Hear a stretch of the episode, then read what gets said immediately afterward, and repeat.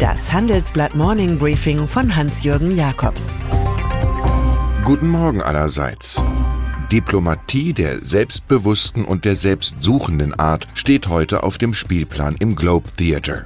Für die Inszenierung von Kraft sorgt wie gewohnt der unvermeidliche Donald Trump, der Tochter Ivanka zur Eröffnung der US-Botschaft in Jerusalem vorher in Tel Aviv schickt. Anlass 70 Jahre Unabhängigkeit Israels.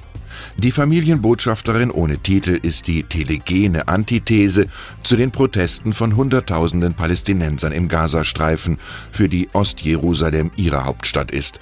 Gewalt möglich. Auch die beste PR ändert nichts an diesem Pulverfass.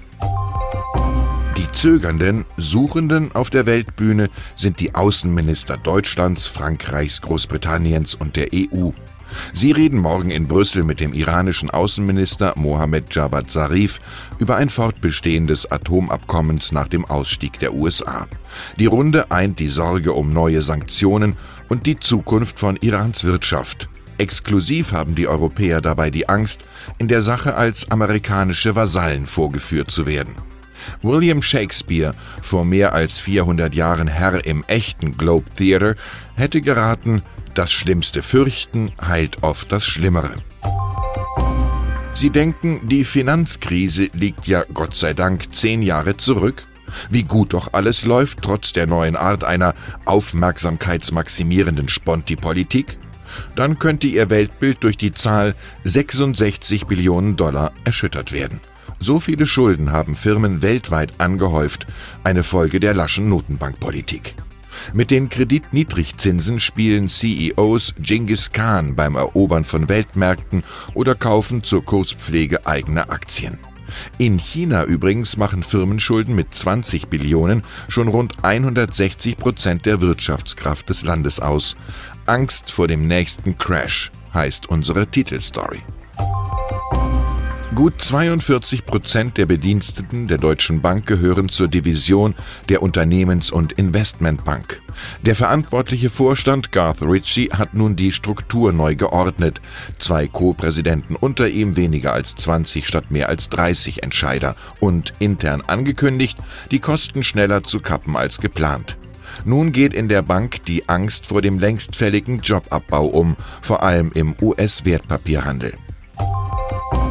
Der SPD ist aufgefallen, dass ihr einstiger Parteichef und Kurzzeit-Messias Martin Schulz als Hinterbänkler im Deutschen Bundestag womöglich doch nicht optimal eingesetzt ist. Nun fordern einige Parteimeinungsmacher wie Johannes Kahrs, Sprecher des konservativen Seeheimer Kreises, der ehemalige EU-Parlamentschef solle Spitzenkandidat der Partei bei der Europawahl 2019 werden. Schulz kann sich ein wenig wie Cicero fühlen. Fang nie an aufzuhören, hör nie auf anzufangen. Als europäische Aspirantin für die Spitze der EU-Kommission haben Europas Sozialdemokraten allerdings schon eine andere Person im Blick, die EU-Außenbeauftragte Federica Mogherini.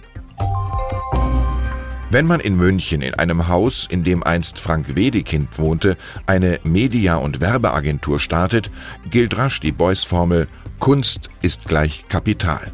Also hat sich Gründer Peter Haller nicht nur auf Serviceplan, sondern auch auf abstrakte Bilder und Skulpturen konzentriert, mit denen er die Klientel empfängt. Seine Sammlung präsentiert er morgen Abend im Handelsblatt Wirtschaftsclub bei einer exklusiven Führung durch sein Haus der Kommunikation. Wer dabei sein will, schreibt mir jakobs at morningbriefing.de. Eine Handvoll Karten konnte ich zurücklegen. Das Los entscheidet. Nach den schweren Gewittern gestern droht heute die Kontinuität in Gestalt von Sturm, Starkregen und Hage. Ich wünsche Ihnen dennoch einen angenehmen Tag. Es grüßt Sie herzlich Hans-Jürgen Jakobs.